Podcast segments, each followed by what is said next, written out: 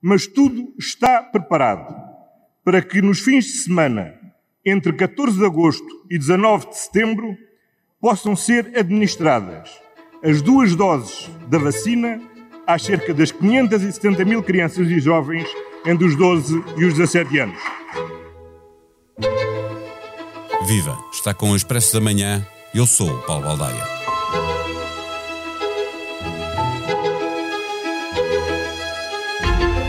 A vacinação de crianças com mais de 12 anos já se faz em vários países da Europa e lá como cá as opiniões dividem-se. Há quem veja mais benefícios que riscos e quem veja ao contrário, considerando que há uma questão de ética que deve prevalecer, não sendo admissível considerar a experimentação com menores para procurar tirar um benefício, sobretudo para os mais velhos, porque entre os mais novos há menos contágios e muito menos hospitalizações.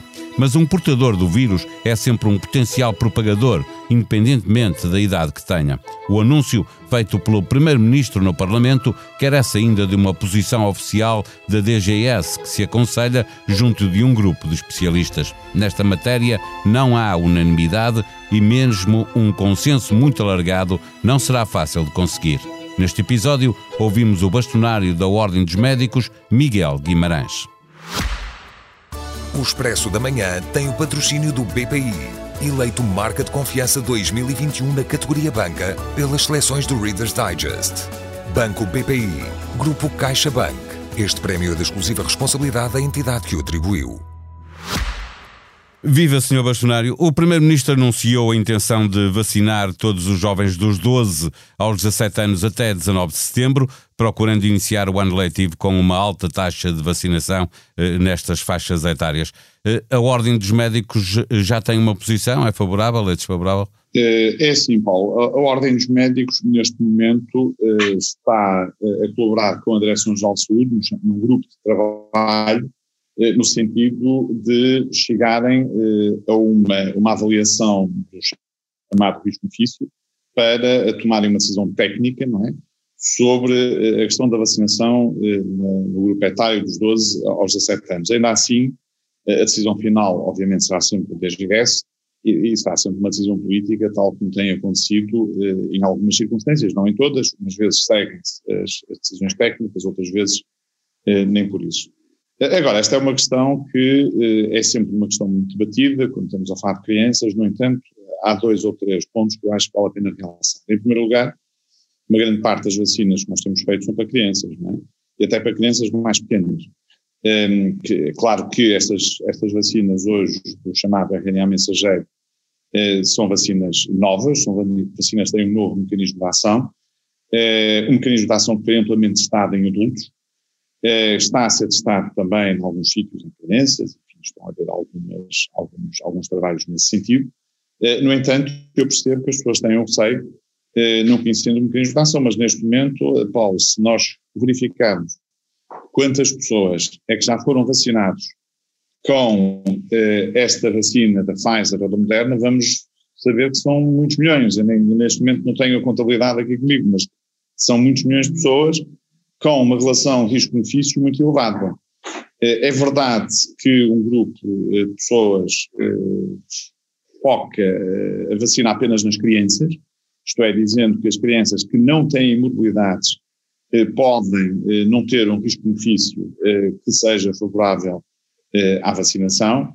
Nas crianças que têm mobilidades, parece-me que é mais ou menos específico, que o benefício é francamente mais elevado. No entanto, eu estive hoje a fazer aqui uma pequena revisão da literatura e vi aqui um artigo muito engraçado publicado no British Medical Journal, do BMJ, que é uma revista científica de grande qualidade, uh, de um senhor, de um médico chamado Jackie Wise, uh, que uh, fez uma avaliação daquilo que são as informações que existem no Reino Unido e nos Estados Unidos ao nível das suas agências reguladoras. Portanto, no fundo, os Infarmeds, ou a Agência Reguladora do Medicamento, destes respectivos países, Estados Unidos e Reino Unido e eh, o artigo tinha como título se devemos ou não estar preocupados com eh, os reportes que têm sido referidos de miocardite e pericardite após eh, vacinas de RNA mensageiro.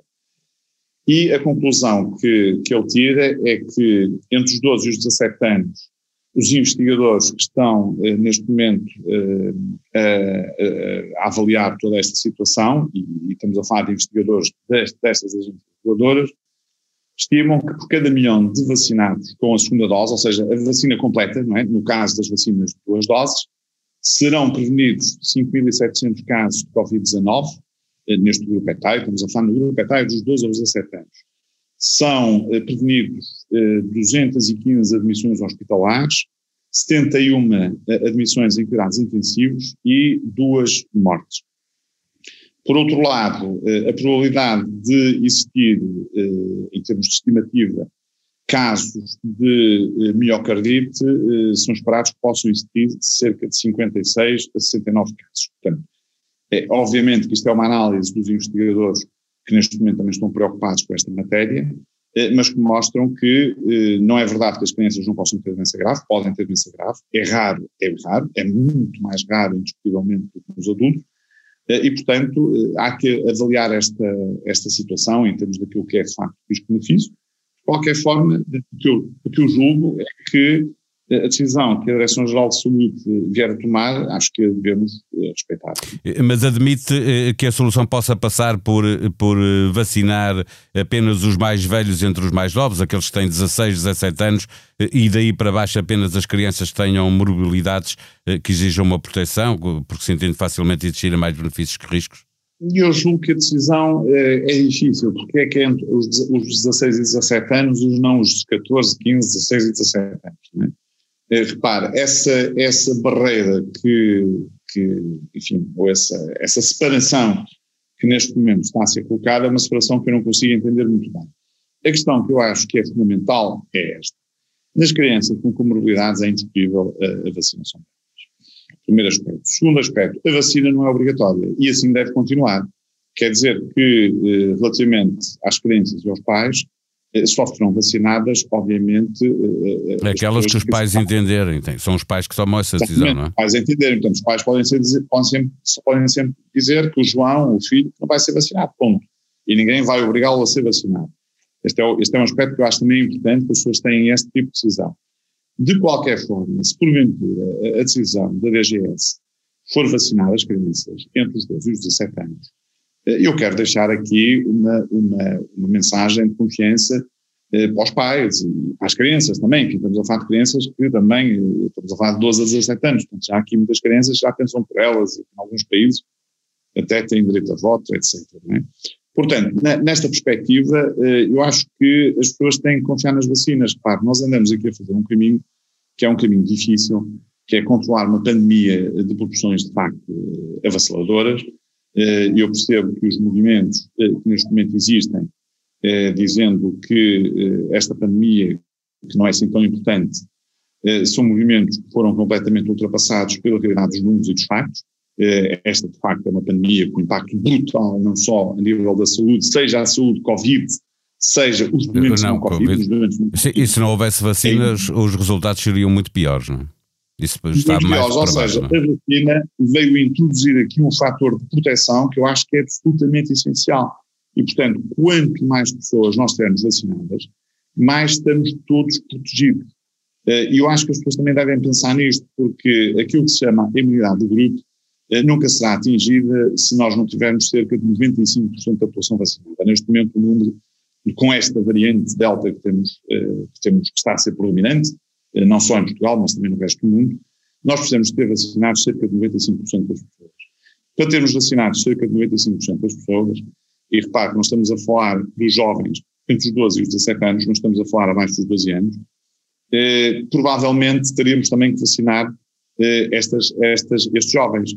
Agora, há que medir de facto os riscos e benefícios desta vacinação, mas há que pensar também naquilo que é o controle da pandemia, até porque eh, nós temos de facto de fazer disparar disparar no bom sentido a economia. A economia tem que funcionar cada vez mais depressa. A economia é importante para o mundo, é importante para as crianças, é importante para os adultos, eh, é importante, no fundo, para aquilo que é o combate que nós temos que fazer às desigualdades sociais, que cada vez são maiores e que se agravaram de forma muito notória com esta pandemia. Mas admito que há aí uma discussão ética eh, eh, que muitos dizem que é necessário fazer, porque eh, ao vacinarmos eh, crianças com uma vacina que não foi ainda eh, muito testada em relação às crianças, embora já haja países que estejam a vacinar crianças a partir dos, dos 12 anos, que se levanta uma questão ética porque estamos a utilizar uma, uma faixa etária eh, eh, em que eh, a doença grave praticamente não existe, é muito, é muito pequena, para benefício do, de uma população mais, mais velha?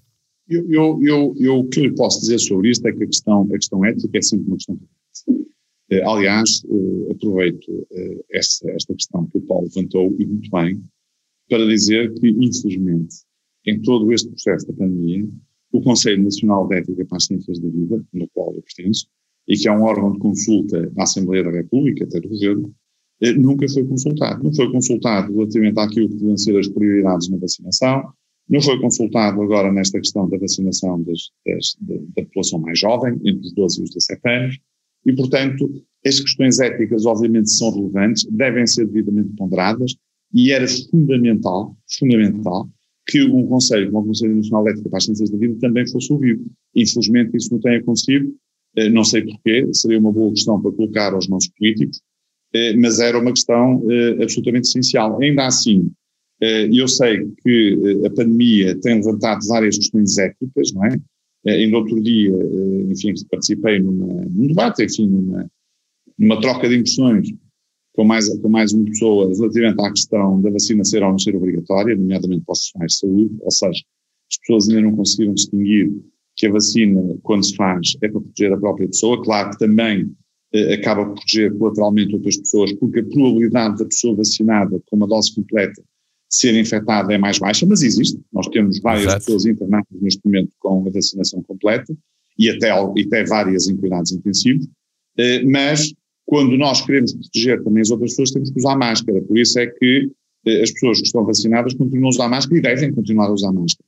Portanto, esta preocupação em nós eh, termos mais segurança nas escolas, em nós termos mais segurança eh, na, nos vários locais, sei lá, supermercados, centros comerciais, atividades culturais, desportivas, onde elas vão existindo, acho que aqui a vacina pode ter um papel importante. Agora, não há dúvida que os técnicos que mais sabem disto e que estão mais preparados para poder dar respostas eh, nesta área, devem ser consultados sem prejuízo, sem prejuízo, na minha modesta opinião, de que era importante também ter aqui, eh, pelas questões que o Paulo levantou, eh, um parecer também de um Conselho, Conselho Nacional de Ética, neste caso para as Ciências da Vida, que é um Conselho oficial e que trabalha para, para a Assembleia da República e para o Governo.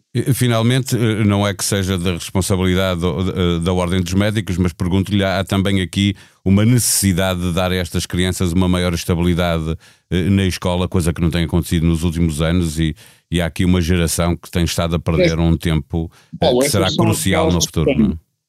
Exato, essas são aquelas questões paralelas que nós também temos de ter em conta, porque é assim, neste momento é fundamental que a educação retome a normalidade eh, da educação de uma forma geral. Isto tem a ver com as escolas também, não é, não é só com as escolas, mas as escolas são, enfim, o primado eh, da educação para todos nós. Eh, começa na escola primária, vai até às universidades, etc. Portanto, nós estamos, eh, estamos a precisar de alguma estabilidade nesta área também. Por isso é que é fundamental que a DGS tome uma decisão, seja ela qual for, rapidamente, obviamente que não se deve precipitar, mas, mas já, já há bastante tempo que a DGS está a avaliar esta situação. Aliás, esta situação já devia estar prevista eh, há algum tempo atrás, eh, nomeadamente em termos daquilo que são eh, as nossas responsabilidades eh, éticas nesta matéria. Eh, e, portanto, eu acho que, aparentemente, as vantagens de vacinar as crianças, as crianças nesta, nesta faixa etária, podem ser superiores a não vacinar. Eh, em termos daquilo que é o combate global à pandemia, em termos daquilo que é o benefício e o risco para a própria criança, e pelo que me disse muito bem, eh, as crianças têm muito menos doença grave que os adultos. Eu há bocado citei-lhe aquele, este, este, este estudo do Jackie Wise, em que mostra que de facto as crianças também podem ser infectadas, podem ser internadas, podem estar em cuidados intensivos e até podem eh, eventualmente morrer. Acho que tem que haver aqui uma posição que seja devidamente ponderada pelos, pela, pela Direção-Geral de Saúde, que é quem neste momento está a tomar a decisão técnica sobre esta matéria. No especial sobre os Jogos Olímpicos de Tóquio, que encontra em expresso.pt, lá está a história das futebolistas que se ajoelharam em protesto com a organização dos Jogos a decidir não partilhar estas fotografias. Antes dos Jogos de Futebol Feminino, que começaram esta quarta-feira, a Organização dos Jogos Olímpicos de Tóquio e o Comitê Olímpico Internacional enviaram uma mensagem às suas equipas das redes sociais para impedir a partilha dos registros fotográficos de todos os atletas que se ajoelharem. Este gesto tem servido para a luta antirracismo no desporto em todo o mundo. Entre as mais vistas do Expresso, a droga que deixou de ser leve, metade dos primeiros surtos de esquizofrenia atualmente diagnosticados em Portugal estão associados à cannabis.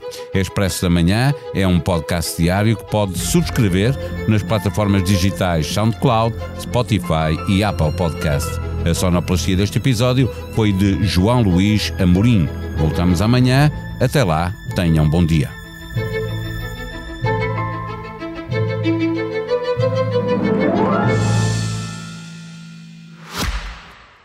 O Expresso da Manhã tem o patrocínio do BPI, eleito Marca de Confiança 2021 na categoria Banca pelas seleções do Reader's Digest. Banco BPI, Grupo CaixaBank. Este prémio é de exclusiva responsabilidade da entidade que o atribuiu.